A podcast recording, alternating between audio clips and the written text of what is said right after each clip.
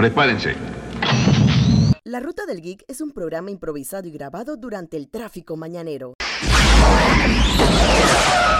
Un momento, ¿qué está haciendo, Doc? Somos los mejores, los más apuestos y los verdaderos. Jorge Atencio y Alicia Roger les darán sus opiniones sobre lo último en la cultura popular. ¿Para qué necesita Dios una nave? Saldremos a pasear. Pues dile a ella que venga, ella también debe interesarse. Les advertimos que pueden haber comentarios o palabras fuera de tono, sonido ambiente muy alto, pero lo más importante, hay spoilers de las últimas series y películas. ¡Uy, sácanos de aquí! A donde vamos no necesitamos caminos.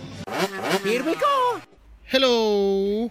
Hello. Bienvenidos una vez más a la Ruta del Geek, en el programa donde Alicia, Roger y yo, Jorge Atencio, navegamos, viajamos, discutimos, revisamos y hablamos de todo lo que hay más reciente en la cultura popular. Alicia, ¿cómo has estado últimamente?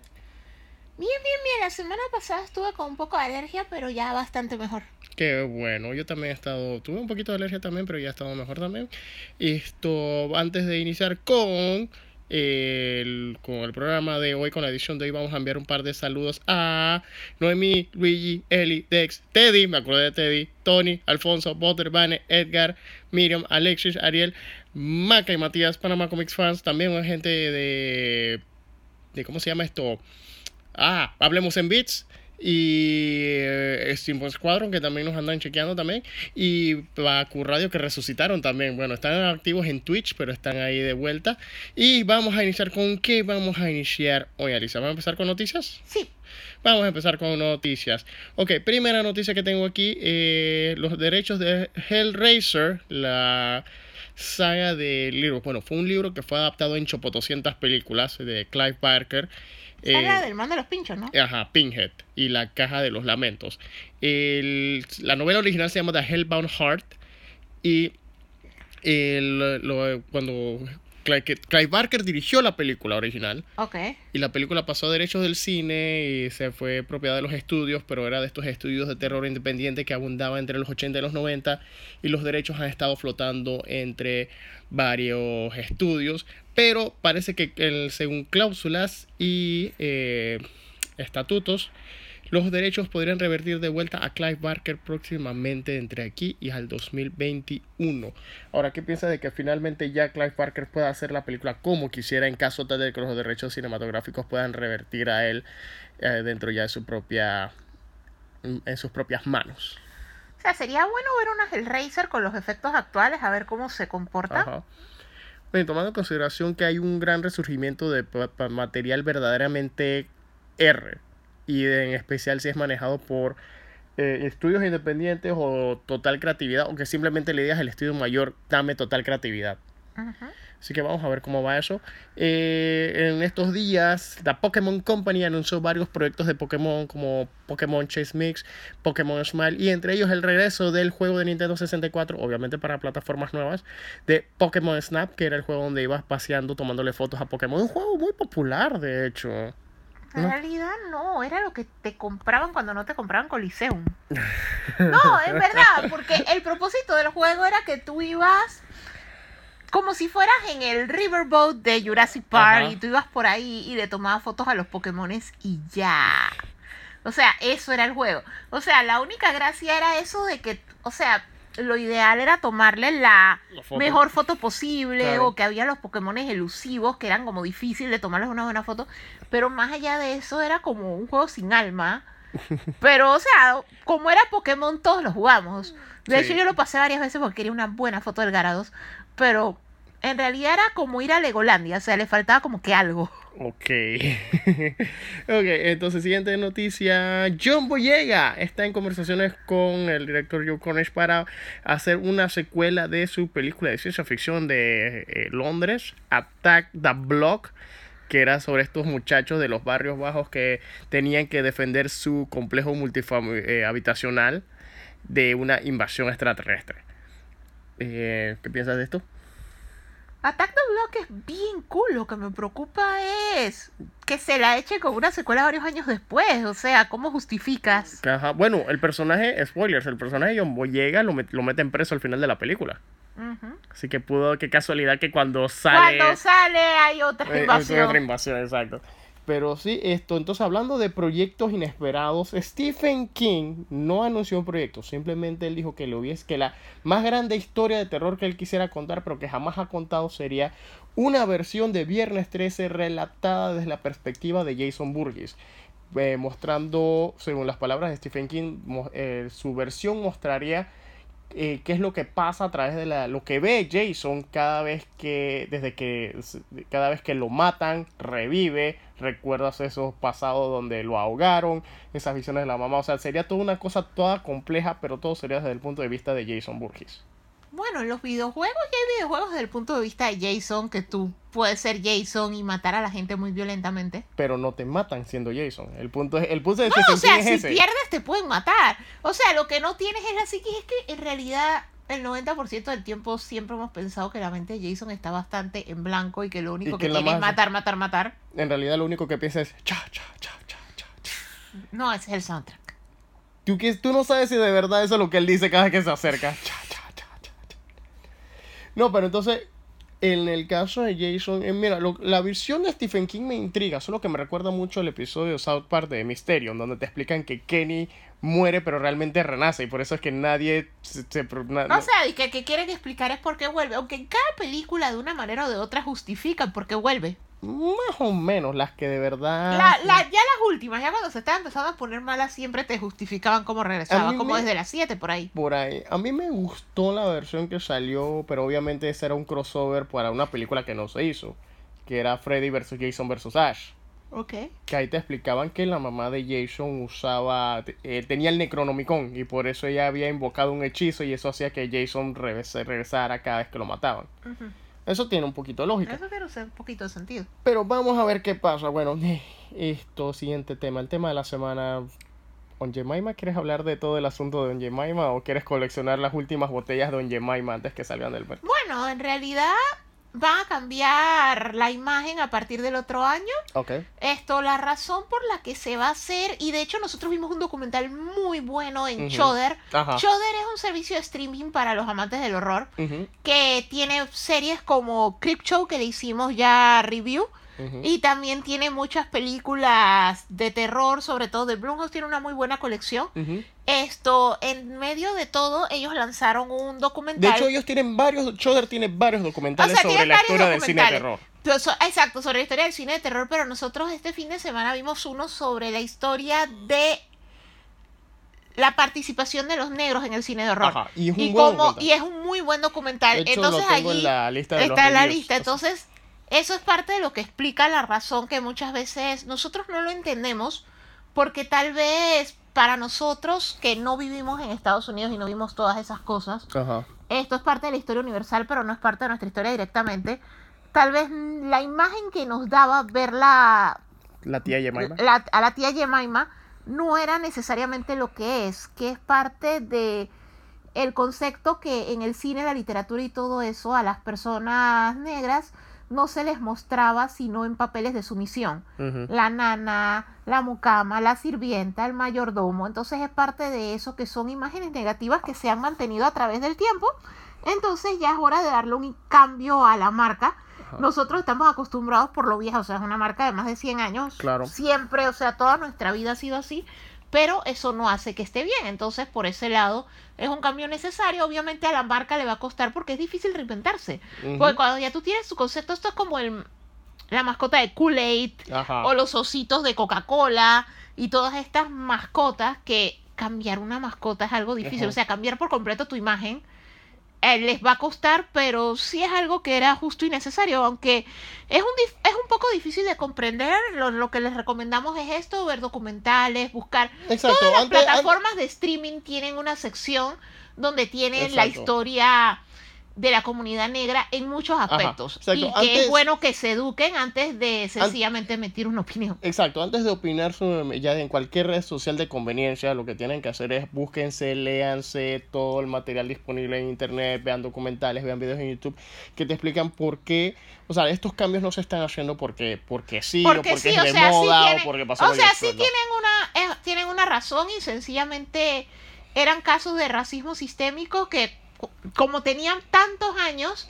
esto ya para mucha gente pasaba desapercibido y sin contar que no es necesariamente la imagen que puede que tengamos nosotros, Ajá. o sea, crecimos en otro país, crecimos con otra cultura, tal vez para nosotros no significaba lo mismo, pero al final de cuentas, chicos, los, les recomendamos es leer y como le, le- eh, o sea, ahorita mismo hay cómics gratis para aprender más sobre la historia de la cultura negra, hay más, hay películas gratuitas, nosotros vimos las de Justicia, La que fue muy buena, Just la de Mercy. Just Mercy está muy buena, y están en todas, como ven, hasta el Choder hay un muy buen documental que en verdad es digno de verse. Sí. Esto, a ver. eh, por otro lado, DC Comics se asocia con Spotify para crear una serie de podcasts dramatizados basados en su biblioteca de personajes. Spotify también estará haciendo podcast eh, o material adicional en audio basado en otras propiedades de Marvel. Esto sería interesante. Esto sería eh, ya sabemos que Marvel ha estado haciendo sus podcasts dramatizados, pero también hay que ver, no es que por el lado de acá, porque DC lo está haciendo, Marvel lo está haciendo, si se copia, no, sino porque también hay que ver qué otras propuestas tiene DC. En especial si, eh, Spotify y Warner deciden hacer una eh, carta blanca con todo. O sea, no solamente tenemos que ver los superhéroes, también podemos ver otras propiedades como Swamp Thing, podemos ver otras propiedades como The Loser y cosas así. Ya de por sí ellos ya tienen el proyecto de Sandman que está en Audible. No, y está cool porque es como una buena actividad familiar, como en la época de nuestros, cuando nuestros padres y abuelos las eran niños que escuchaban las radionovelas Ajá. de superhéroes y cosas así como Dichado y eso. Exacto. Entonces se Y puede yo- volver algo similar. Ajá, y yo he estado escuchando varias, eh, algunas eh, totalmente independientes, por lo menos eh, las que las que han salido el audiodrama de Power Rangers es bien bueno, realmente te pone una nueva perspectiva en lo que es la narrativa de los Rangers. Es que, uno quisiera que la serie original hubiese sido así, por la forma en la que trata a los personajes. Pero vamos a ver pronto qué sería, con qué lanzarían Spotify. Lo más probable que sea algo de Batman, porque no hay más personajes de DC. Esto, a ver, eh, por otro lado, se anunció que la serie de libros Animorph del autor K.A. Applegate va para cine. Eh, esta es una serie de libros Wow, sobre. ¿se un- acordaron de Se eso acordaron, existe? sí, se acordaron los Animorphs. Los Animorphs es esta serie de libros sobre estos adolescentes que al encontrar en una nave extraterrestre y, y aceptan la misión de defender la Tierra de una invasión de extraterrestres villanos, los muchachos tienen la habilidad de convertirse en animales. En los 90 hubo una serie de Hubo una televisión serie, no sé si era de Nickelodeon, que era con este, con uno de los Ashmore, ¿no? Sean Ashmore, que, que el que era Iceman, que tenía la canción It's all in your hands. Eh, la serie esa duró como que dos temporadas, fue una serie bien corta. Fue bien corta. Fue bien corta, yo creo que nunca llegaron a la resolución de nada. Por otro lado, eh, Robert Kirkman anunció que eh, a pesar de que ya ha terminado su cómic de The Walking Dead, va a lanzar un cómic especial llamado Negan Lives para mostrar el final del personaje, el, el desenlace, desenlace del de- del personaje de de Negan. Este cómic, lo curioso de este cómic es un capítulo especial.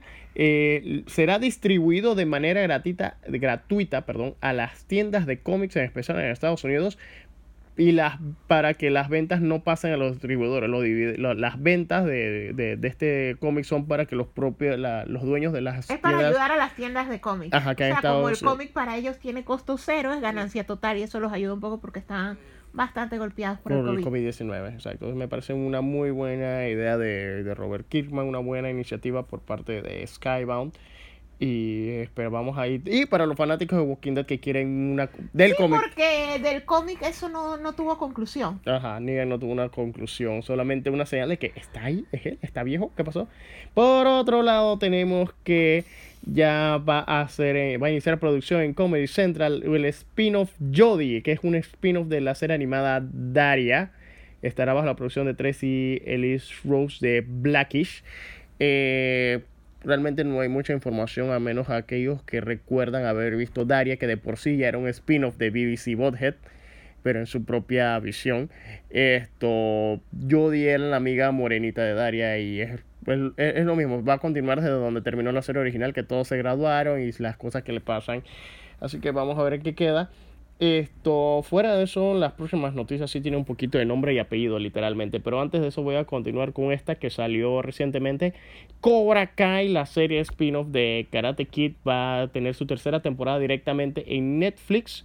Eh, no se sabe si es que Netflix compró la serie, no se sabe si es que exactamente si YouTube está cambiando Yo sus que estrategias. YouTube está revaluando YouTube Premium porque en realidad ellos su, su oferta de originales nunca fue fuerte. Ellos Exacto. tenían era Cobra Kai, que es la más reconocida, Sí, y tenían la otra, la que es con este niño, el de Harry- con Tom Felton. ajá. Tom Felton también tenían una con él, que tampoco pegó, yo nada más vi como que un par de episodios. Trataron, tuvieron Step Up, Ajá, pero no les quedó buena. O sea, en realidad no tenían mucho. ajá. Y el único beneficio como tal es, que yo siempre lo he visto YouTube Premium, es cero comerciales en YouTube. Pero más allá de eso, su producción original se volvía Cobra Kai. Sí, Entonces, pero no le daba tanto scope a la serie, o sea, porque era YouTube Premium y piratería. Mientras que Netflix tiene mayor poder de distribución, o sea que es algo bueno para la serie. Exacto. Y por otro lado, lo que dijo Netflix es que, por lo menos en el caso de, eh, de pro- la producción de Cobra Kai, es que ellos van a pro- pretenden hacer más contenido basado en Karate Kid. Ok. O sea, pero no sé qué más pueden contar de Karate Kid, a menos que habían decidan retomar la historia de la cuarta película de Karate Kid de la que nadie habla, la de Hilary Swank. No, o o pueden tomar la historia de Japón. O, no, en realidad La historia de la familia la de historia de la Miyagi familia del en, Miyagi en o pueden hacer precuelas de las, las aventuras de Miyagi Ajá. con el Exacto, o sea, el eso sí, eso sí yo la lo vería. novia. Eso sí yo lo vería, el señor Miyagi no, o joven. sea, eh, se presta para contar varias cosas. Ok, entonces, a ver, fuera de eso, entonces vamos ya con las noticias que tenían nombre y apellido. Warren Ellis, creador de cómics como Transmetropolitan, escritor de varios cómics tanto de Marvel, DC, Image y muchas otras editoriales, y showrunner de la serie animada Castlevania, ha estado, eh, a- a- se une a la lista de personas del mundo del entretenimiento que han sido acosadas de mala conducta hacia eh, mujeres, posiblemente casi acoso sexual. Eh, Warren Ellis ya mandó un comunicado diciendo que se disculpaba, que en el momento en que eh, hizo las cosas o los comentarios que hizo, las acciones que hizo contra las personas que lo estaban acusando, según él estaba en momento, un momento diferente en su vida en el que está ahora, pero no, eh, no obstante eso, puse mal mis conjunciones, disculpen. No obstante, debido ante esta situación, DC Comics ya canceló una de las historias que tenían programado para un especial de Dark Knights de Batman. Casualmente Warren Ellis era el que estaba escribiendo la historia que va a explicar por qué una versión de Batman de, una, de, de otra dimensión es un dinosaurio cibernético. Eh, aparente, es posible que debido a esta situación o hasta que llegue a una mejor Nos resolución quedamos sin saberlo. nos quedemos sin saber qué diablos pero es el mientras no toquen, pero mientras no le toquen Castlevania, Exacto, porque en realidad problema. la última temporada de Castlevania fue como un Age of Ultron, o sea, fue la antesala de lo que Exacto. viene y valdría bestia no ver lo que sigue. Exacto, o que ponga a otra persona y que se altere totalmente el plan. Correcto. A ver, entonces, entre las otras noticias tenemos que el documental que ha estado saliendo en WWE sobre eh, The Last Ride, sobre la, eh, las últimas peleas del luchador con Mark Calloway, mejor conocido como el Undertaker. El final de este... Alisa está estornudando, disculpe. el, de- el docu- parece que el, en el capítulo final de este documental, eh, Mark Calloway finalmente anunció ya oficialmente de verdad no nada de Thank You Taker eh, fin- finalmente ya su retiro dice que renovó su contrato con la compañía con WWE pero ya no estaría luchando posiblemente en luchas profesionales pero ya es un riesgo que él ya estaría evaluando más considerablemente después de 30 años de estar en el ring como el personaje bueno no solo los tiene los 30 años luchando como el Undertaker más los otros dos años o cinco años que luchó con otros personajes mientras reinventaba su identidad de Mark Calloway. Pero la verdad, la verdad, independientemente de qué decisión se decida tomar el señor Calloway, la verdad se le aprecia todo lo que hizo por la industria del entretenimiento en la lucha. Porque el Undertaker fue un boom. Eso es cierto. Fue un boom. Todas las versiones que él hizo, todos los storylines raros que le pusieron. O sea, fue. eh, Él le dio una nueva cara al entretenimiento y le sacaron el jugo. Y la verdad, la verdad, se aprecia todo lo que hizo. Esto, entre noticias tristes, tenemos que lastimosamente falleció el actor Ian Holm. que muchos lo recuerdan como el entrenador en Carroza de Fuego, otros lo recuerdan Más como gente lo recuerda creo que como Bilbo. Bilbo Baggins en Bilbo El Señor de los en El Señor de Anillos los Anillos. y como Ash en Alien, como uno de los monjes del quinto elemento. Ah, De hecho, él, yo no sabía, pero él era la voz del chef Skinner en la versión en inglés de Ratatouille. Oh, vaya. Ajá. Y, y- y la verdad, la verdad, es- eh, eh, el señor fue un super talento. Creo que si no me equivoco, él sale en una de las eh, no, eh, él tiene, bueno, él tiene un, ulti- un currículum bien, tenía un currículum bien amplio. Correcto. Eh, lastimosamente el señor Holm falleció a la edad de 88 años, tenía problemas de, de Parkinson, mientras que por otro lado hoy, al momento de ver esta grabación, se confirmó que también falleció el director Joel Schumacher, eh, un director que- con una carrera bien interesante. Joel Schumacher, mucha gente para siempre lo va a conocer como el director de las dos películas de Batman que la gente tuvo reacciones mixtas o reacciones negativas. Como Bueno, también depende de a qué edad las viste, Exacto. porque yo honestamente no les tenía tirria. Yo escuché que la gente les tenía tirria después.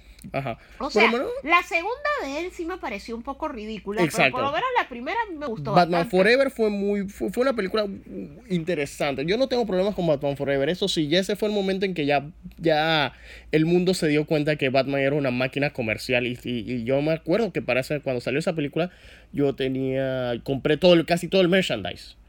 Eh, Yo tenía más que nada era los videojuegos. ajá. Pero la película me gustaba sobre todo el soundtrack. O sea, para mí esa película tuvo un soundtrack súper bueno. Ahora, lo curioso es que y lo que mucha gente se le olvida, aparte de que Joel Schumacher eventualmente hizo una disculpa pública ante las reacciones que la gente tuvo de su Batman por las decisiones, digamos, creativas que se tomaron, eh, en especial con el traje de Batman ¿Los batipezones?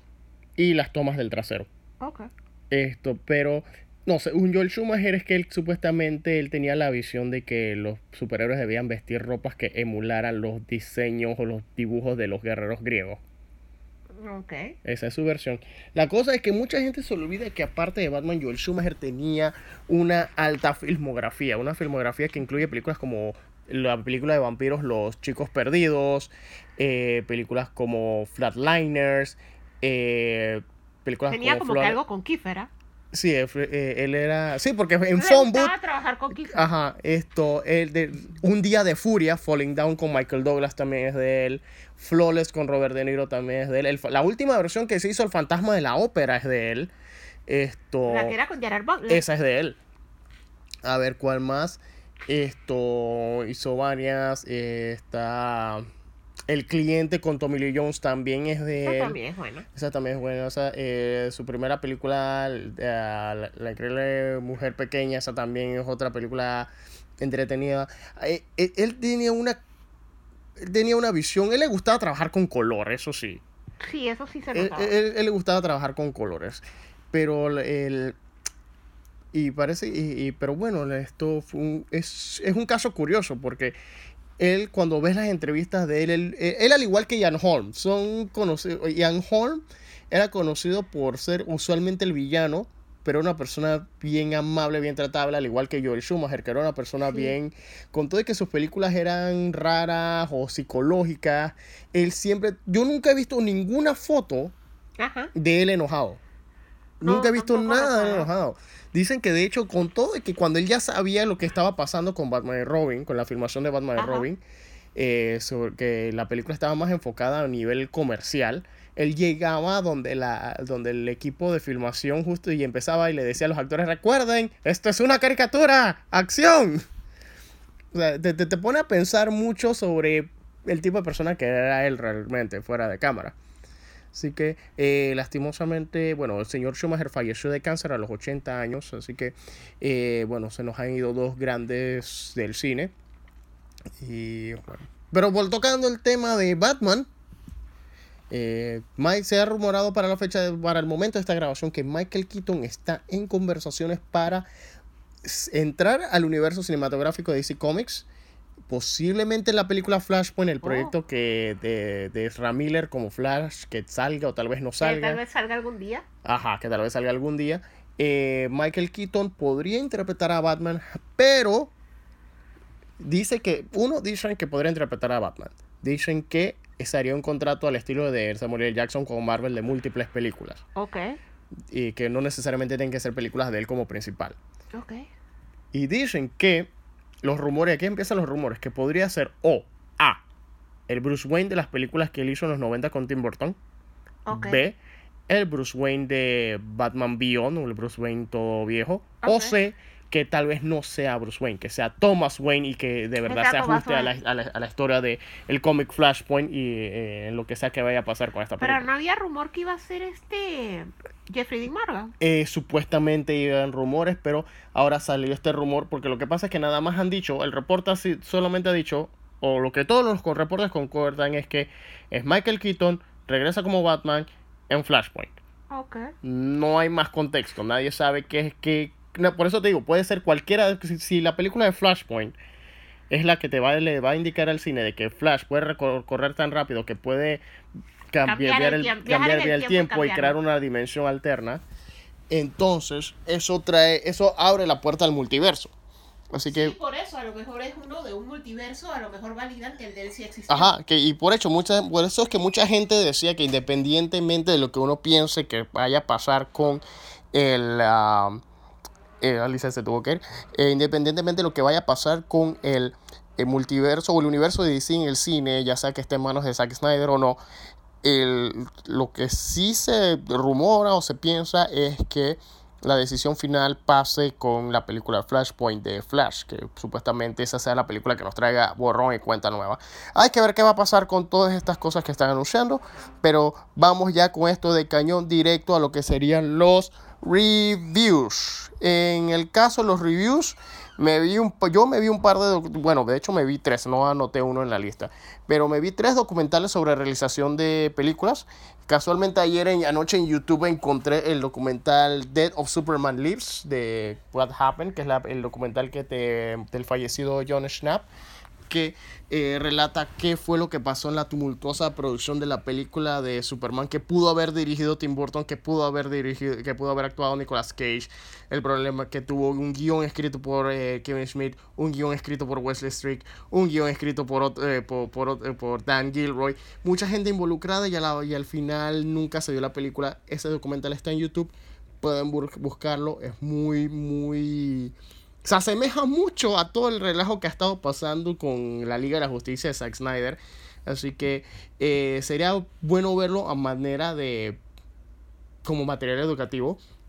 El otro documental que vimos fue ah, Heart of Batman, que es sobre la serie animada Batman Anime- animada, de Batman Anime Toda la historia 90. de cómo se hizo en los 90 es súper bueno. Es súper bueno y no solo de eso, sino todo lo, todo lo que es el proceso. te, to- te trata de todo el proceso de creación de animaciones que ellos tenían, porque inclusive te menciona las otras que ellos tenían en ese momento, como Tiny Toons y todo eso. Exacto, que este fue el mismo eh, escritores que estaban en Tiny Toons que lo que fueron invitados, convocados para y les dijeron simplemente que tenemos un proyecto basado en Batman y cómo fue que ellos realmente lograron trabajar en el proyecto que sí querían hacer Correcto. y, y logró ser una de las cosas bien bien eh, elementales de la animación de moderna y también del, del género de superhéroes. También nos vimos el documental Cleaning Up the Town, que es sobre la filmación de Ghostbusters. Este documental de la del, el- es una pareja. Se, no recuerdo los nombres, pero se llaman Bueno. De hecho, eh, salen al, al inicio, Bueno Productions. Ellos, este documental realmente iba a ser más largo. Solamente eh, está dividido en dos partes. Hemos visto la primera. Es sobre la filmación de las dos películas de Cazafantasmas. El documental eh, que tu- tuvo la, la asistencia de Troy Benjamin y Chris Stewart del podcast Interdimensional Crossrip. Este documental les tomó a los productores 12 años hacerlo. Wow, bastante. Porque lo que pasa es que ellos querían buscar toda la información detallada. Ponlo así. El episodio que habla de los cazafantasmas en The Movies That Made Us Ajá. es como que lo superficial. Este documental es más detallado. Si este documental hasta te habla sobre la misma fabricación de las criaturas como Pegajoso, Ah, el bueno, hombre sí, malvavisco. que hablaba de cómo pensaron en el diseño, las inspiraciones y todo Y de hecho, ellos tenían. Lo que más tiempo les tomó conseguir fue la entrevista con Dan Aykroyd. Ok. Aparte de que Bill Murray en esa época estaba bien reacio, pero ellos les tomó más tiempo, ellos necesitaban a, a- a Dan Aykroyd. Y de hecho también te explica exactamente, ya finalmente te aclara qué fue de dónde Dan Aykroyd tuvo la idea, de que él- la familia de él La sí son él sí, mediums, investigadores para ocultismo y todas esas cosas paranormales están bien metidos en eso. Ajá, o sea, él es como nieto, tataranieto de unos ocultistas. Y su familia está bien metida en Ajá. eso. Es como si fuera un John Constantine moderno. Ajá, solo que en vez de ser de, de seguir la línea familiar de ser un hechicero, él decidió fue relatarlo. Hacer una película de comedia al respecto. Ajá. Pero es un documental recomendable, se llama Cleaning Up the Town, es sobre la filmación de los cazafantasmas. Ese lo vimos fue en Crackle. Eh, entonces, ah, aquí viene entonces el otro documental que vimos, de, les mencionaba al principio, se llama Hollywood Noir, sobre la, la presencia negra en películas de terror. Y este es el documental que te, que te dice que sí, eh, eso de que el, eh, el, el, el negro siempre lo mata en las películas de Es terror. que, no, o sea, no, pero no- son tropes, pero te lo va contando a través de la época. De hecho, Ajá. te cuenta que la primera película de que eh, esto entre los negros consideran de horror, ni siquiera era una película de horror, pero era una película en la que salía el Ku Klux Klan persiguiendo a un hombre negro sin saberse ni siquiera qué había hecho. Y que entonces esa película la promovió hasta el gobierno y entonces para ellos eso era realmente horror. Ajá. Y luego comienza con primero no nos metían, Luego cuando los Luego, metieron, que fue cuando George Romero nos hizo... metieron en nos metían pero en papeles serviciales que ahí hacían énfasis en eso y que siempre la sirvienta el mayordomo luego de eso venía por ejemplo esto lo que ellos llaman el negro mágico Ajá. que es ese que ah entonces si es el negro es el sacerdote vudú Ajá, y es entonces ya es curioso mago, es porque... un personaje Eh, misterioso eh, Es que, y depende mucho de la época, porque incluso la película de George Romero del... eh, Fue la... El, La película, o sea, Fue- La Noche de los Muertos Vivientes, esto, el documental la resalta bastante porque es la primera vez que una persona de color es el héroe. Ajá. Entonces, ellos lo que decían era que cuando hablaron con George Romero para preguntarle que cómo él había tomado su decisión, la decisión y que su película había sido tan definitiva, porque inclusive la película esa se estrenó en medio de todo esto del asesinato del doctor Martin Luther King Jr. Y entonces lo que él decía es, no fue a propósito, fue la mejor audición. O Ujú. sea, él se ganó el papel. Exacto. O sea, él lo vio independientemente de la raza, sino que este es el mejor actor, este es. Ujú. Y entonces, pero para la comunidad negra fue algo icónico, porque es la primera vez de no nos morimos, no somos la sátira, porque cuando no eran el sirviente, eran el bruto, Ajá. o sea, el personaje que ni la pega. Entonces era la primera vez que estaban en un papel como de héroe. Ujú. Después de eso, del trope del negro mágico, que Bien. todavía se ve como en películas como Final Destination, el papel de Después Tony de Todd. eso viene eh, el trope de que eh, después fue de hecho fue cuando vino la época del Black Exploitation, o sea, la película toca todos los temas en los que fue eh, el, el Black que era la época del de Black Exploitation como Blácula y que entonces ya eran todas las películas de cultura negra pero exagerada Ajá. Y ya después de eso sí vino lo ya, de ya, ya se acerca más a puntos actuales como o el negro siempre se muere o el negro es el malo como el caso de Candyman o el negro es el personaje gracioso o si no el negro es el. O sea, es eh, eh, y es curioso que primero que todo es un documental bien educativo, bien este muchos detalles sobre la historia del cine para los que les gusta y como lo hemos y como lo menciona el documental, o sea, eh, eh, eh, el negro ha tenido más en el cine de, de horror ha tenido más presencia de lo que uno piensa. correcto O sea, totalmente recomendable. Se llama Hollywood Noir. Esto, yo me leí el cómic de Star Wars Galaxy's Edge, que es eh, un cómic que te relata diferentes historias eh, de, que ocurren en el planeta, en el, en el, en el Black Spire, que, está, que es la locación del en el planeta Batu Batu. Que es el parque de Disney, que es el área de Star Wars, se publicó un cómic entonces que uno de los de uno de los locales, que es uno de donde uno compra, en el parque es donde uno compra, pero en el mundo del, del Galaxy Edge, este el dueño de esa tienda es un alien que está buscando diferentes artículos y él a través de la historia ha estado tocando, ha, ha interactuado con Han Solo, con Grido, con, eh, con la First Order, con la doctora Afra y cómo ciertas cosas se van interconectando. El arte está precioso. La historia en sí medio que afloja porque... Y ese es el problema cuando te hacen una historia que está que se hace eh, por eh, pura pura puro propósito comercial, o sea, es un el cómic que tú compras cuando estás en Galaxy 6 y ah, estoy en Disney, fue Galaxy 6, aquí hay un cómic y te compras cómic. sí o sea es un souvenir Es un souvenir, pero o sea, eh, está cool por el arte. La historia un poquito floja porque tiene ese pequeño problema de que quiere que te intereses en personajes que realmente no tienes ningún attachment. Y eso hace que el cómic afloje. Pero fuera de eso, los- las escenas de los relatos de Han Solo, de Grido, eh, Hondonaka, o sea, las- el, el fanservice y el arte están buenísimos. Ah, eh, también me leí los dos cómics que han lanzado de Batman haciendo equipo con The Shadow, La Sombra. Y son dos cómics, son dos series diferentes, cada una de seis capítulos. En una es el primer encuentro moderno de Batman y la sombra y en la otra es eh, el, un encuentro, el segundo encuentro que involucra más a Robin y a Ra's al Ghul porque el, para poder justificar lo que pasa es que The Shadow en, en, en cómics recientes, modernos, y para poder justificar encuentros con personajes modernos, porque The Shadow usualmente está en los años 30 o 40, Correcto. eh, para poder justificarlo lo han convertido en una más, como en una presencia, como una, algo más Es místico. algo más místico. Lo han vuelto algo más místico. Y. Pero el problema que tiene es que la referencia más grande actual que tiene mucha gente. Y, y más que nada es para explicar el problema que tienen con el nombre. Ok. Porque The Shadow siempre ha tenido ese problema de que. Para los que conocemos The Shadow desde la película de 1994 con Alec Baldwin, su verdadero nombre es Lamont Cranston. Ajá. Pero en realidad en el programa de radio y en los- las revistas originales él tenía otro nombre. Y entonces siempre fue una confusión. Después decían que no es que tuviera dos nombres, es que uno era un agente que se hacía pasar por él. Ahora resulta que eh, la sombra ha deshumanizado a Lamont Cranston y es un ente que, que, que, que lo mantiene inmortal. Y, y me- porque tiene que cumplir su lucha contra el mal para poder limpiar las acciones malas que él hizo cuando era eh, Jinko, que era un mercenario durante las primeras O sea, guerras que es como una reencarnación. Algo así. Es un, exacto, es, es algo que lo mantiene vivo. Ok. Eh, y obviamente esto hace que en una de las historias se encuentren con Ra's al Ghul, con Ra's al Ghul y traiga más, más más cosas. Eh, la historia está llena de acción.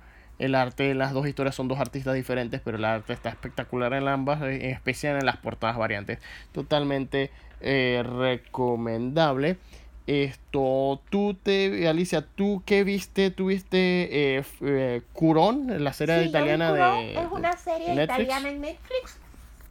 Es una de la trilogía de series de terror slash misterio europeas que incluye mm, Dark, Ares y Curón. Esto es un pueblo que quedaba entre Austria e Italia. Durante la guerra mundial, el pueblo inundan el viejo pueblo, crea un pueblo nuevo y deja de ser parte de Austria y pasa a ser parte de Alemania. La familia que tomó la decisión de inundar el pueblo viejo tiene como una especie de maldición. Esto. Y la historia se desenvuelve con los adolescentes de, la, de esa familia, mezclado con otras familias alrededor. Y más que nada, la serie, la maldición tiene que ver con doppelgangers. Ujú. Estos son duplicados de las personas del pueblo que pueden salir del lago de Ujú. Curón y que básicamente tu duplicado como que se hastía de estar viendo, es como tu sombra y se Ajá. hastía de estar viéndote vivir tu vida mal. Entonces, el duplicado es como lo que tú tienes peor, digamos, si tú eres una persona muy insegura, tu duplicado se hastía, sale y te reemplaza y es todo seguro de sí mismo. Si tú eres una persona muy sumisa, entonces es una persona con carácter y así, pues es como tu completo opuesto. Entonces la historia se trata de eso, de la situación en el pueblo y cómo a las personas las van reemplazando estos dobles. Ajá. Esto, pero es bastante buena. Una vez más, el doblaje de Netflix apesta, igual que en Dark y en prácticamente todo lo que no es en inglés. En cuyo caso, lo que recomendamos es que traten de verla en el italiano original Ujú. o prepárense para un pésimo doblaje. Ok. Esto, pero la serie es muy buena, o sea, no es tan buena como Dark. Dark sigue siendo la mejor de las tres. Ares hemos visto muy poco, la empezamos a ver. Ares es como la más fuerte y la más mística. Esto, Curón también se va por el lado místico y Dark se va más por el lado sci-fi. Exacto. Eh, También te viste el final, eh, la, la temporada final de Fuller House. Sí, finalmente, eso lo tenía pendiente, creo que inclusive desde el año pasado, que por eso que tiene episodios de Thanksgiving y de Navidad. Esto, sí, yo me venía viendo toda la serie, pero decidí darle chance a la última temporada. Esto, la serie es, es Fuller House es exactamente igual a Full House. Ajá. con bromas, con la audiencia en vivo, con muchas referencias a la serie original. Esto, pero lo que sí tiene la serie, al igual que lo tuvo la original, es el énfasis en la familia que tú te creas. Ajá. O sea, la familia a la que tú viniste, que por lo menos en el caso de, de J, o sea, la familia Tanner, independiente de la tragedia que lo formó, que es la muerte de la mamá. Esto, pero el papá, el tío y los dos tíos, esto, la familia esa que ellos crearon fue única. Entonces, cuando a DJ en el cliché de todas las series de que está reviviendo la historia del papá que también queda viuda. Esto, la familia que ella crea con Stephanie, porque obviamente la Olsen se creyeron muy la gran vaina para salir en la serie. Esto, y con su mejor amiga Kimi, o sea, es una familia también excepcional y manda mensajes muy fuertes de lo importante que son tus amigos y cómo se convierten en tu familia. Claro. Esto, la, o se- o sea, la última temporada tiene muchísimo corazón, o sea, caen los mismos clichés, pero en realidad me gustó bastante por esa parte. Me gustó también el final que, con todo y que la serie es un cliché del anterior, el final de Fuller House, todo es el final de Full House. Eh, de hecho, es su completo opuesto Claro. Pero es no es el hecho de esta familia la formamos por necesidad, o sea, tú estabas sola con tus tres hijos y nosotras vinimos a ayudarte, pero ahora queremos que esta siga siendo nuestra familia porque es nuestra familia y no no vemos vivir de otra manera, o sea, fue muy bonito y con mucho corazón. Lo que más me gustó fue hay un episodio porque toda la temporada gira alrededor de las tres bodas de las tres personajes principales. Esto, para mí la mejor escena de la temporada es cuando esto Kimi está triste porque sus padres que nunca estaban, de hecho nunca se vieron. Nunca salieron. Esto no iban a llegar para estar en su tercera boda con su ex esposo. Porque se seguía casando con Fernando. Esto, la cosa es que Joey le dice, yo voy a estar allí para ti porque esta es tu familia ahora. O sea, nosotros siempre estuvimos allí para ti, nosotros somos tu familia. Así como esta familia fue la familia para mí. Entonces yo soy el que te va a entregar. O sea, para mí eso fue muy conmovedor. Oh. Entonces, en realidad sí, o sea, si vieron la original, vale la pena ver esta más que nada por eso, porque la serie tiene mucho corazón. Ok, perfecto. Entonces, después de allí, bueno, nos vimos un par de películas. Eh, nos vimos El efecto Mandela, esta película de ciencia ficción sobre un hombre que tras la muerte de su hija empieza a notar cosas que no son de la manera que la recuerda, al punto de que puede que esté creando o viajando a una dimensión alterna o simplemente esté perdiendo la razón. La película empieza muy bien, pero siento que te explica demasiado sobre lo que es el verdadero efecto Mandela en la vida Es que real. la película vive del exposition del Ajá. concepto del efecto Mandela, porque la primera vez que tú lo escuchas, en nuestro caso, fue por el episodio de X-Files, del retorno de X-Files. La primera vez que tú escuchas, en verdad, hay cosas así. Por lo menos a mí me pasa que yo sí recuerdo al hombre de Monopolio con un monóculo. Que nunca Yo lo he también lo tenido, recuerdo, exacto. Pero yo recuerdo el monóculo. Eh, y como el caso de los de Los los, osos Bernstein. Que yo lo recuerdo como Bernstein. Entonces, al final de cuentas, es algo que tú dices que es bestia, esto sí existe. Ajá. Y luego ya todas las O explicaciones. la, o la clásica, la de la línea de Star Wars, que todo el mundo la recuerda como Luke, soy tu padre, cuando en realidad Darth Vader Eh, lo que no, dice es, no, yo padre". soy tu padre. Pero es que Luke, yo soy tu padre, no tiene sentido si ves el contexto completo de la escena. Ah, No, exacto. Porque en el contexto completo de la escena es una conversación. Eh, eh, es como o que- sea, Obi-Wan nunca te dijo lo que le pasó a tu padre. Sí me lo dijo, me dijo que tú lo mataste. Ujú. O sea, ¿qué es lo que sigue? No, yo soy tu padre, no Ajá. Luke, yo soy tu padre. O sea, Es pero que yo yo todo creo el mundo que- la recuerda como Es Luke, que yo soy tu padre. yo creo que esa línea la gente la recuerda así por el primero o el segundo guionista que trató de burlarse o hacerle referencia de eso a otra película, pero para que asegurarse que la gente entendiera el chiste puso Luke, soy tu padre. Correcto. Yo creo que viene de ahí. Pero si la película empieza bien, se pone medio floja y el final es súper trippy, súper loco. Pueden ver el final en mute sin contexto y, y todavía se seguirán pensando que es una serie de imágenes No, bien pero locas. lo que pasa es que la película es bien loca, pero lo que tiene es lo mismo que Matrix, que el concepto ese de que te deja pensando. Si en verdad muchas personas tenemos esos fallos, como que la memoria se te rearregla porque tú no recuerdas la cosa como es, ¿será que sí estamos viviendo en una simulación? Puede ser. Que es como en la época de The Matrix, que The Matrix, esto en realidad mucha gente salió pensando fue eso. Entonces siento que su horror funciona desde ese punto de vista, que igual la dimensión desconocida, no la de ahora, la anterior. O sea, no la blanco y negro, la de los 80, De los 90. 80, 90. Ok. También tenía un episodio que era así, que una familia eventualmente descubrían que ellos eran parte de un videojuego. Ujú. Entonces, en e- eso es lo que para mí hace creepy. Ajá. Pero en realidad sí, o sea, es la típica película de horror que verías en Choder o en una de estas redes o hasta en Ajá. Sci-Fi, o sea, no es trascendental. No es trascendental, exacto. O sea, eh, también la que sí vimos que nos impresionó fue Stillborn, que era del director de Sí, que hablamos el- hace unos días atrás. Eh, Stillborn es sobre esta madre de, e- e- esta, esta mujer que estaba embarazada de gemelos pero pierde a uno. Y, eh, nace uno nace y el otro nace muerto. Y entonces ella queda obviamente deprimida y afectada por toda la situación. Y Ah. entonces ella comienzan a pasar cosas paranormales en su casa. Ajá. Y todo alrededor de, del bebé que le quedó. O sea, ella ve, escucha a dos bebés llorando en el monitor. Cuando va a ver, de repente ve algo en la cuna vacía. Porque como tenían dos cunas, o sea, no había pasado por el proceso de desarmar la segunda. Esto comienza a pasar cosas. Y la película se basa en el juego psicológico ese de es o no es. O sea, realmente es ella en su dolor por haber perdido uno de los gemelos o en realidad sí está pasando algo paranormal y tiene todas estas tomas, tiempo de actividad paranormal con las cámaras de seguridad, el monitor de bebé y todo eso de eso no es. Ajá. Eh, película está interesante, puede totalmente recomendable, y es que especial en la técnica, la fotografía y la edición. Eh, yo me vi The Hustle, las estafadoras con Anne Hathaway y Rebel Wilson.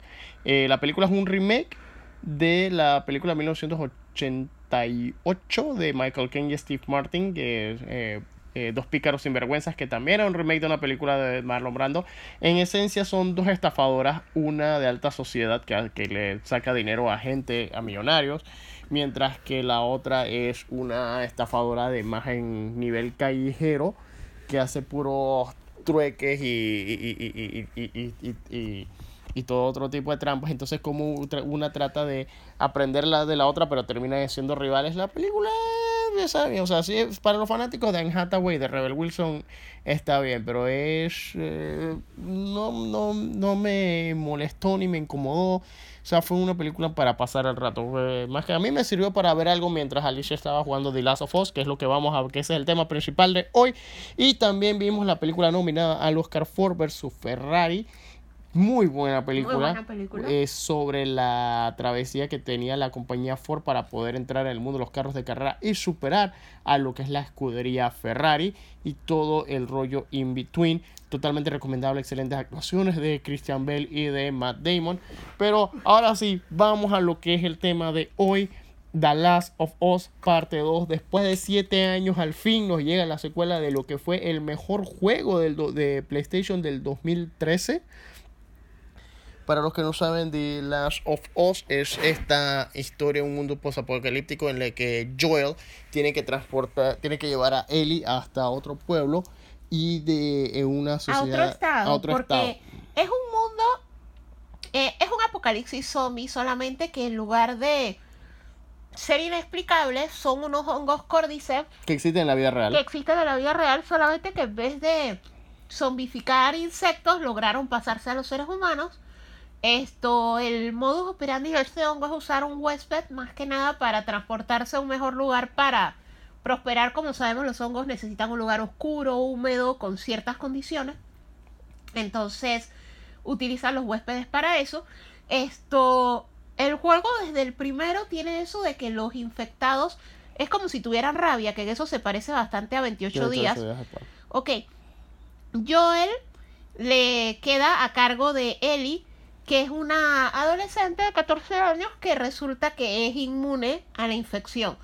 Y entonces la tiene que llevar al lugar donde la van a usar para sacar una cura. Lo que él en el primer juego, no es spoiler, es un juego hace 7 años, esto no sabía era que como el hongo crece en el cerebro, en el juego para encontrar la cura necesitaban matarla. Es como similar a cómo se trataba antes todo lo de la rabia, porque también es una enfermedad, es algo del cerebro que para saber si habías tenido rabia te cortaban la cabeza y cosas así. Claro. Ok, la cosa es que cuando él se entera que la iban a matar, él toma la decisión de llevársela, pero como obviamente la esperanza del mundo, por así decirlo, estaba puesta en Ellie, esto no era que se la iban a dejar llevar fácilmente, sí que él tuvo que matar a bastantes personas en medio de todo esto, y entonces, siete años después, lo que estamos viendo son las consecuencias. O sea, primero que todo, estaba el detalle que todos nos preguntamos siempre de cuáles iban a ser las consecuencias, primero que todo porque él nunca le dijo a Ellie lo que pasó. Ajá. Entonces, era algo que a cierto grado sí o no, porque en realidad era un final que podía quedar abierto en ese sentido de ah, bueno, ellos se fueron a vivir en la comunidad del hermano, que era un lugar donde podías vivir a salvo y pacíficamente a pesar de las condiciones, parecido a la comunidad de Alexandria en Walking Dead, Ujú. solo que un poco menos accidentada. Esto, la cosa es que sí quedaba la duda de ella algún día se enterará, cómo reaccionará si se entera, otras consecuencias, cómo sería su relación con Joel si se entera. Esto, más allá de eso, no teníamos ningún otro detalle pendiente. O sea, nosotros a través del DLC, Les Behind, sí habíamos visto la historia del primer amor de Ellie. O sea, sí ya sabíamos que Ellie era lesbiana. Sin embargo, no, o sea, como todavía era una niña al final, una adolescente, al final del primer juego, o sea, nosotros crecerá, se enamorará, encontrará a la persona, pero en realidad eran cosas que podían quedarse así. Claro. Se decide hacer la secuela, que Ajá. como obviamente el juego acaba de salir, sí que no queremos spoilear. Esto, la secuela toma algunas decisiones que no necesariamente son lo que nosotros queríamos. Exacto. Esto se basa en el hecho de que obviamente tuvimos siete años, o sea, no uno ni dos, sino siete, Siete años, años. para meterle mente, para imaginarnos, ay, ¿qué tal si Joel y él hicieron esto? ¿Qué tal si Joel y él hicieron lo otro? ¿Qué tal si se encontró la cura de otra manera? Esto, sin spoilers, inicio del juego, todavía hay infectados, o sea que aparentemente si no se ha encontrado todavía la cura. Obviamente el mundo, la infección y el grado de contaminación y destrucción mundial ya está como que muy grande. Que inclusive, aunque en el 1 Joel la hubiera dejado, hay que ver qué tantas eran las posibilidades de sí hacer algo. O sea, el mundo ya estaba lleno de guerrillas, claro. ya no hay gobiernos organizados como tales. O sea, aunque los Fireflies hubieran hecho su vacuna. Iba a venir la, ¿Cómo? la guerra por la vacuna. Ajá, y es que cómo la regabas a todos si ya había múltiples facciones, que eso es uno de los detalles que tú vas aprendiendo en el 2, es que los Fireflies eran de cierta región, pero en otras regiones habían otros paramilitares similares y ciertas guerrillas, entonces al final de cuentas la vacuna hubiera llegado a todos, Exacto. hubieras controlado la infección, ¿qué haces con el pocotón de infectados que ya tienes? Esto, esos hongos nunca van a parar de... No, y entonces, po- eh, entonces poco a poco eh, lo que va avanzando el juego, tanto en el 1 como en el 2, ves que hay eh, personas que han sido infectadas a un nivel tan crítico y mayor que sus cabezas son unas cosas raras. No, y- sí, o sea, es- y- no, obviamente esa gente no van a volver a ser normal, o sea, esa gente hay que destruirla, Ajá. porque ya no son ni gente, o sea, son, eh, son hongos, o sea, son hongos que caminan. Pero la cosa es que esto, yo siento que el mundo ya estaba más allá de ese tipo de cura. Ajá. Pero el asunto es que en el juego 2 sí vemos que lo que se han cimentado son comunidades como en Walking Dead que ya tú te acostumbraste a vivir con los infectados. O sea, son una condición, son parte de la realidad, son su nuevo normal. Y cosas como el detalle de las consecuencias de las acciones. Porque obviamente en el juego número uno yo y él hicieron cosas que tuvieron efectos. Entonces en el juego 2 estás viendo parte de los efectos, se introducen nuevos personajes. Yo siento que de mi parte, o sea, el juego para mí fue sumamente emotivo y tuvo cosas que me las hizo ver desde varias perspectivas y en realidad sí me hizo comprender ciertas cosas porque son. Esto, yo siento que los personajes de Joel y Ellie en términos de otros materiales se me hacen muy similar a Walking Dead. De hecho, yo siento que Drogman tomó de fuente de inspiración. De hecho, el juego número 2 parece escrito por Robert Kirkman. Ajá.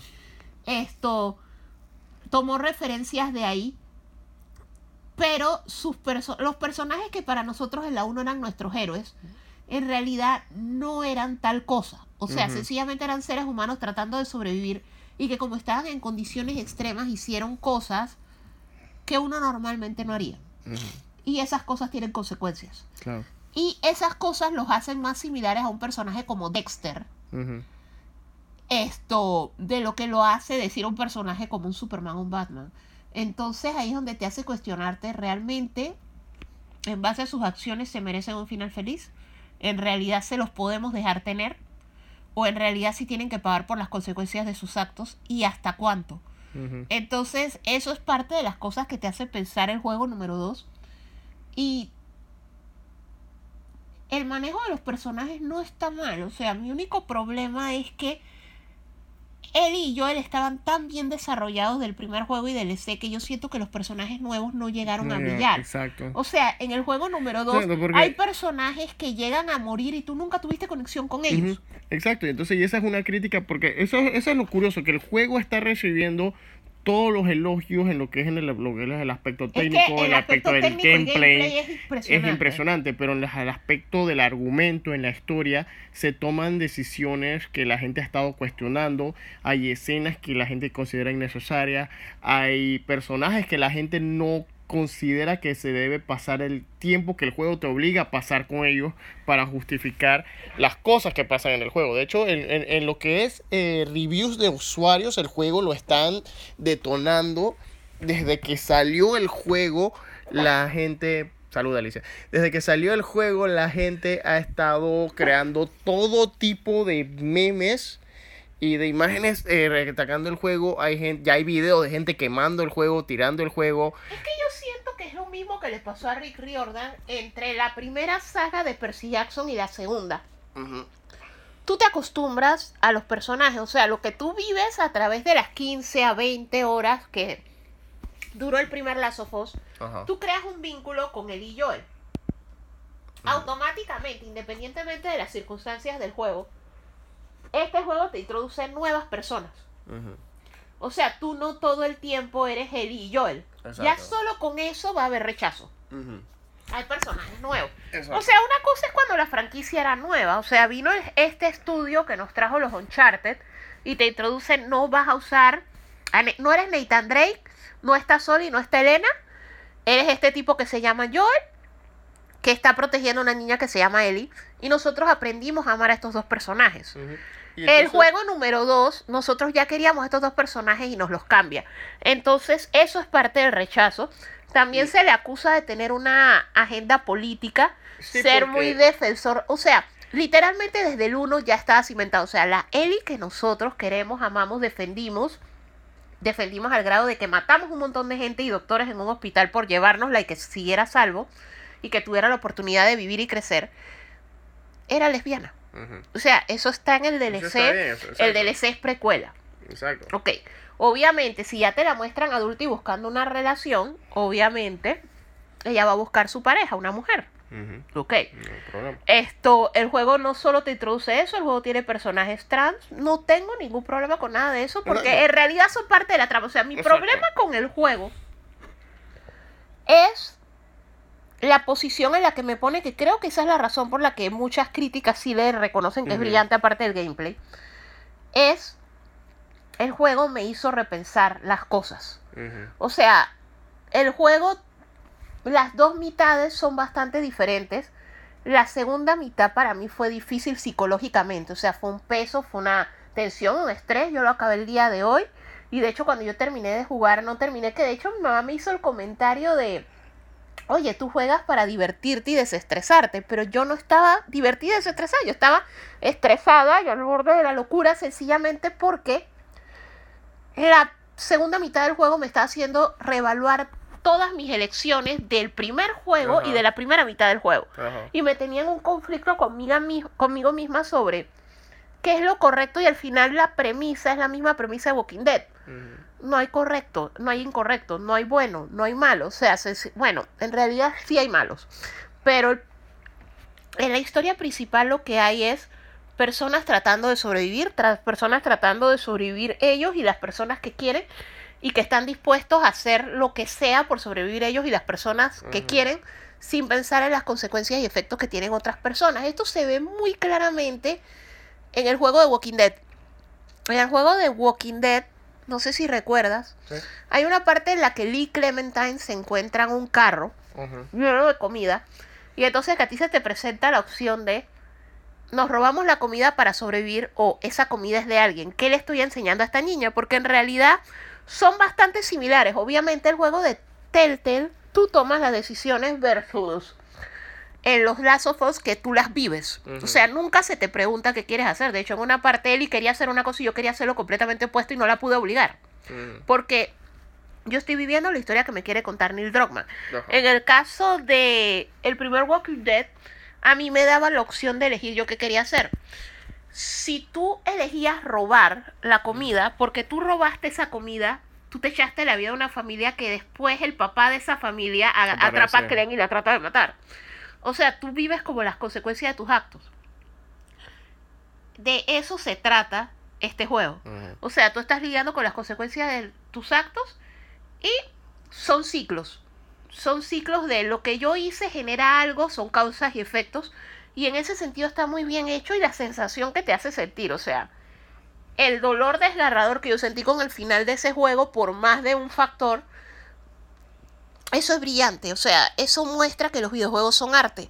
O sea, te hacen sentir cosas como la mejor de las películas o como una buena novela. Entonces yo siento que ahí es donde está su mejor mérito. De que sí, hay miles de cosas que yo lo hubiera cambiado. Sí, de que tomaron una decisión que a mí me dolió bastante desde el inicio y me amargó la primera mitad del juego. Sí. Pero de ahí yo no veo el juego como una política o que me quieran meter entre los ojos cosas o me quieran imponer a aceptar estilos de vida o... No, yo no lo veo así. O sea, yo lo veo sencillamente como que me cuenta una historia muy humana.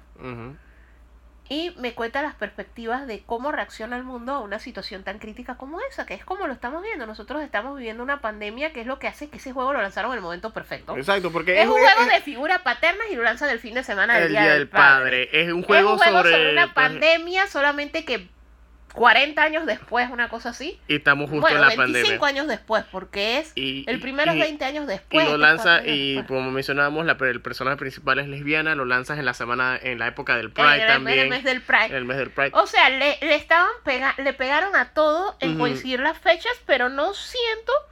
No o sea, siento el que haya sido juego, su propósito sigue siendo contarnos hasta dónde podemos llegar. Por eso te digo, me recuerda muchísimo a Walking Dead, porque Walking Dead es la misma premisa. O sea, los monstruos no son los hongos, los monstruos No somos nosotros. cómo reaccionamos a esa situación. Armamos guerrilla, formamos una secta y nos autodeclaramos la profeta. Esto, formamos otra guerrilla, pero nos armamos de médicos para tratar de buscar una cura que, de hecho, ¿cómo vas a distribuir? No tienes control. Se forman las comunidades igualito a Walking Dead. Lo único es, obviamente, que esta historia está mucho más adelantada que Está- Walking Dead. Claro. O sea, esta historia que te están contando en Last of Us, inclusive desde el primero, es el final de Walking Dead. Ajá. O sea, ya es cuando la civilización se ha empezado a levantar, que por eso tú ves la comunidad donde vive Tommy, el hermano de Joel. Tú ves otras comunidades que te muestran a lo largo del juego, porque sencillamente ellos llevan 20 años viviendo con esa vaina. Exacto. Pero sigue siendo, o sea, el mayor terror en el 1 eran los humanos y el mayor terror en este es los humanos.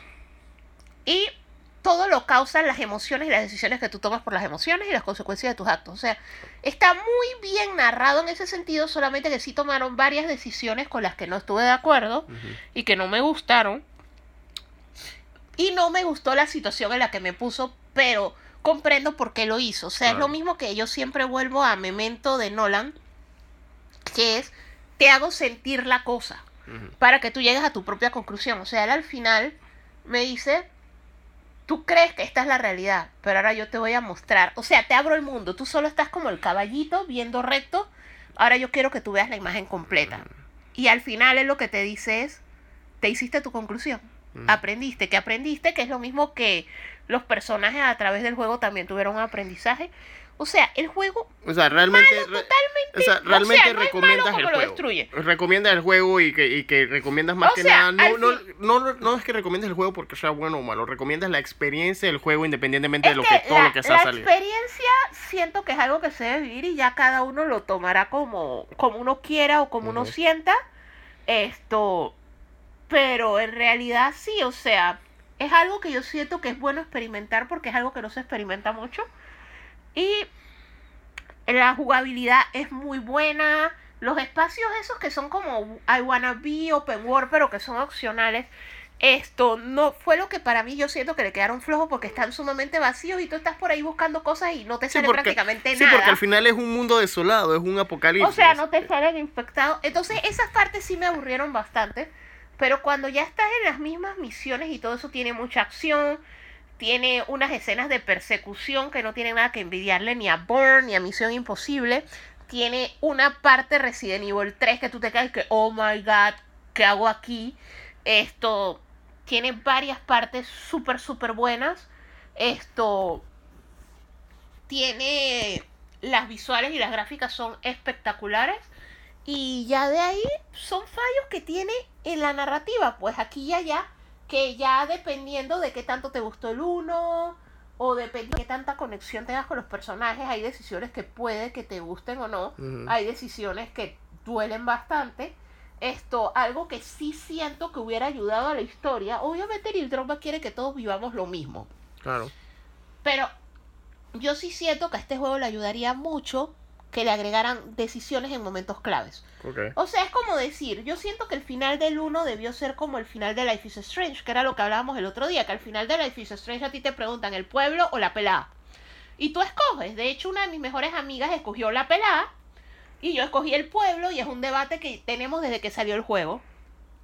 Esto, yo siento que al final del 1 debieron preguntar, o sea, debió dar la opción solamente que obviamente eso ya te abre el árbol de decisión de, aunque solamente sean dos decisiones, hacer la secuela no hubiera sido tan fácil, Ujú. porque tú hubieras tenido dos escenarios. Claro. Esto, o de hecho no necesitas secuela, la secuela es del escenario A porque en el escenario B no necesitas porque lo que pasa al final del 1 es el catalizador de todo el 2.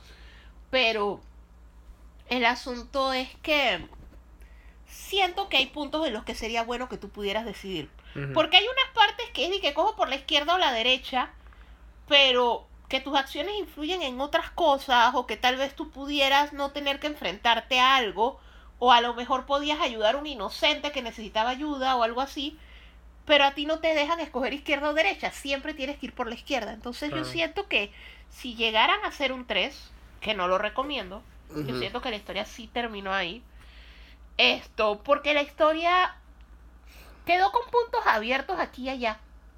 Pero yo siento que esta vez sí pueden dejarlos abiertos y a la discreción de uno. Sí, o sea, porque- que uno teorice y se haga su película Exacto, y porque ya. por lo menos el comentario más grande que he escuchado, obviamente no es por lo de la agenda, es porque el juego te obliga a usar personajes con lo, como lo hemos mencionado, te obliga a usar personajes con los que no tienen ningún tipo de attachment, que son los personajes nuevos. La historia, irónicamente, la historia de los personajes nuevos, sin spoilear mucho, es la que queda cuasi abierta. Es la que queda Y entonces- abierta, pero puedes dejarla así Puedes dejarlo ahí, o gente sea, se la imagine. exacto, o sea, no necesariamente tienes que hacer un Last of Us parte 3 para poder obligar a la gente a jugar con personajes que uno no quiere o que uno no empatiza. O a menos que tú quieras, o sea, a menos que Neil Druckmann quiera hacer lo que hizo Kierman y él quiera terminar su historia. O sea, que al final sí quiera contar cómo la humanidad finalmente venció esa plaga, pues. Sí, pero el problema es que lo que te plantea es que realmente la verdadera plaga son los humanos. nosotros. Así que no, hay- no hay mucha tela por donde cortar. pues, Ese es el problema de la historia apocalíptica. Bueno, no sé, ¿hay algo más que agregar de eso en general o sobre el juego? Esto, lo único sería eso, o sea, si por lo que han escuchado y eso no están muy seguros, lo que pueden optar es lo que uno hace siempre, esperar un par de meses a que el juego baje un poco de costo, porque también da rabia que al final no les guste o que alguna decisión que hayan tomado en verdad les moleste bastante y que se tengan que gastar unos 60 a 75 dólares dependiendo si compran local. Esto, pero sí, sí sería bueno que en algún momento lo jugaran más que nada para ver la trazabilidad y para vivir la, o sea, la sensación que te genera el juego al contarte una historia desde múltiples perspectivas es muy buena. O sea, en realidad sí beneficia a la historia, aunque obviamente tomaron decisiones con las que no estoy de acuerdo. O sea, reitero, no es que, o sea, yo no le doy un 10 de 10, se lo doy en jugabilidad, el juego se lleva completamente un 10, gráficamente se lleva un 10, el uso de la tecnología del medio se lleva un 10, el tipo de puzzles y los challenges que se lleva se pone un 10.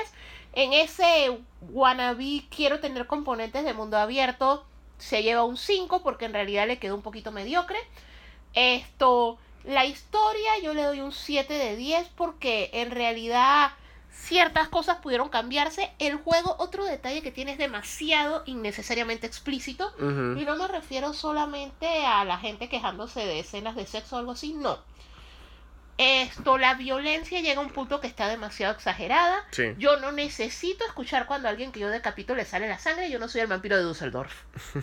¿Ok? No necesito No necesitas escuchar el, el grito No de la gente. Hubo tantos gemidos y gritos de gente que ayer yo estaba jugando en la tarde feliz de la vida y mi mamá salió pavori- despavorida de su cuarto para abrir la puerta. Algo le está pasando a un vecino allá afuera, escucho gritos y era mi juego. Porque sencillamente cuando tú no acabas de matar bien a alguien o le disparas en la rodilla o le das un hachazo y no se ha terminado de morir la persona, tú tienes que escuchar toda su agonía. O sea, obviamente mi ¿Tú mamá piensas, se que asustó. ¿Tú piensas que eso haya sido eh, intencional de, de, de Neil Druckmann? Yo siento que es parte del hecho de mostrarte el personaje de y tal cual es. Que es lo mismo que venía con el personaje de Joel. O sea, en este juego yo lo sentí más. O sea, yo este. Yo podría haber llevado como unas 5 a 6 horas cuando yo estaba, disque, Dios mío, es una asesina a sangre fría. O sea, mi opinión de ella comenzó a cambiar por completo porque se ve más gráfico. Claro. Y llega un punto, entonces te ponen detalles que por lo menos a mí no me gustan del todo. Los perros esto los terroristas, los que te persiguen y todo eso con perros para rastrearte. O sea, yo entiendo el punto práctico de que ellos tengan perros, pero no entiendo el punto práctico de que yo tenga que meter un pico a un perro y verlo morir. O sea, es algo que yo puedo vivir sin eso. Esto, de hecho, Justice for Alice, mi personaje favorito del juego.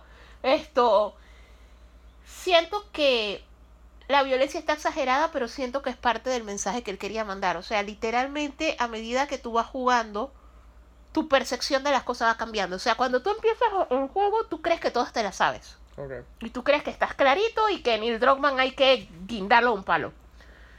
Muerte de Neil Druckmann, pero a medida que tú vas avanzando, tú vas comprendiendo la historia que él te quiere contar. Ok. Y tú vas comprendiendo cierta responsabilidad y tu imagen de ciertos personajes va cambiando.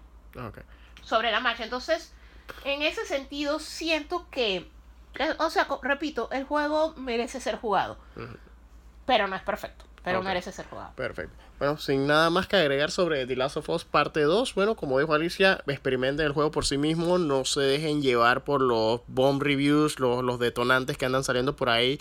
Agarren el juego, búsquenlo, si no lo van a jugar, busquen cuando ya esté todo totalmente editado en YouTube por algún youtuber, Ya veanle la historia. de hecho ya pueden, si no son de jugar, si no lo quieren ver como una película, ya hay varios está. videos en YouTube que solamente tienen los cutscenes y lo pueden ver como una película. Exacto, pero, pero al final de cuentas experimenten el juego y háganse sus propias conclusiones. No estén pensando que el juego tiene agenda, no estén pensando que porque me mataron a este personaje o no sé, me hicieron esto, eh, me, me- no me va a gustar el juego. No, saquen sus propias conclusiones. O sea, nosotros les damos aquí nosotros les da- damos las recomendaciones, pero ustedes son los que tienen que buscar el material que les que realizamos aquí para que sepan. Nosotros les decimos que existe, les decimos lo que experimentamos, pero al final los que tienen la propia, el verdadero review lo hacen ustedes.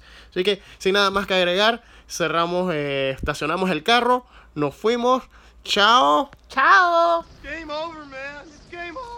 ¡Hey! Gracias por viajar con nosotros en la ruta del geek. Al escucharnos, por favor, recuerda cliquear en subscribe en cualquiera de las plataformas como Spotify, Apple y Google Podcast, gracias a Anchor FM. Tuvimos las armas y también el talento. ¡Felicidades, amigo!